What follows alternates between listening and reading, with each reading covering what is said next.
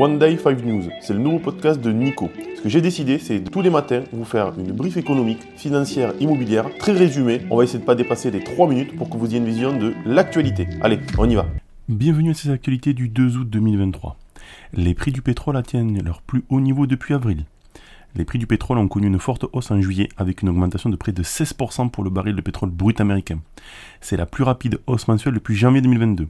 À la fin du mois de juillet, le West Texas Intermediate se négocie à plus de 80 dollars le baril sur le marché de New York. Il a clôturé la séance à 81,80 dollars, atteignant ainsi son niveau le plus haut depuis mi-avril.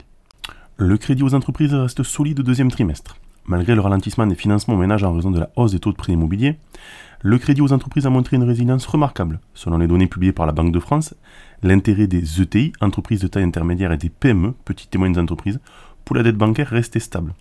Environ 8% des TPE, très petites entreprises, et 20% des PME ont déclaré avoir demandé un crédit d'investissement au cours du deuxième trimestre. Cependant, l'appétit pour la dette a diminué pour les ETI, passant de 30% des entreprises interrogées à la fin 2022 à seulement 24%.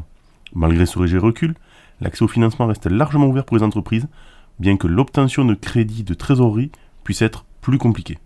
Revenons sur la journée d'hier. La bourse de Paris commence le mois d'août sur une note négative en baisse de plus de 1%. Le mois d'août a commencé sur une note négative à la bourse de Paris avec une baisse de plus de 1%. Après deux mois de rebond, le CAC 40 a montré des signes d'essoufflement, perdant 1,22% pour clôturer à 7406,08 points.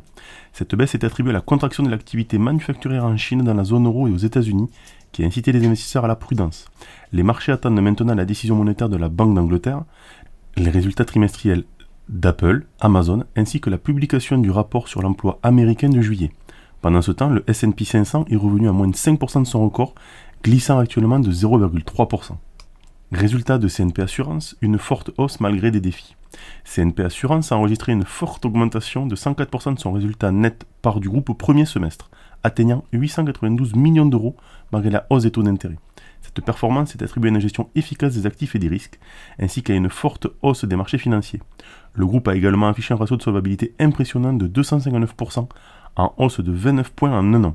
Cependant, le chiffre d'affaires global a diminué de 6% sur un an, principalement en raison de la baisse de la collecte à l'international. Coup d'État au Niger, pourquoi le marché de l'uranium reste indifférent?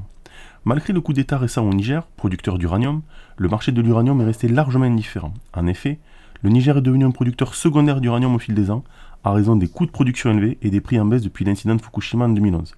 Aujourd'hui, le Niger ne représente que 4,7% de la production mondiale d'uranium, se classant 7 parmi les producteurs mondiaux, loin derrière des pays comme le Kazakhstan, le Canada, la Namibie et l'Australie. Par conséquent, les événements politiques au Niger ont eu peu d'impact sur le marché mondial. Allez, c'est parti pour l'analyse. Le mercredi 2 août sera une journée chargée sur le front économique et des entreprises. Aux États-Unis, le rapport ADP sur l'emploi privé sera publié. En France, plusieurs entreprises dont Axia Group, Avenir Télécom, Believe, Catering International Service, Clara Nova, Deezer, Edilisa, Grobatica, Neurons et Wavestone annonceront leur chiffre d'affaires trimestriel ou semestriel. Par ailleurs, Believe dévoilera ses résultats au premier semestre, tandis que Bonduel a déjà publié un chiffre d'affaires en progression de 5% pour l'exercice 2022-2023. Clépierre a également annoncé une hausse de 7,3% de ses revenus locatifs nets pour le premier semestre 2023. Enfin, Voltalia a annoncé la nomination de Luc Poyer à son conseil d'administration. C'est tout pour aujourd'hui, je vous dis à demain.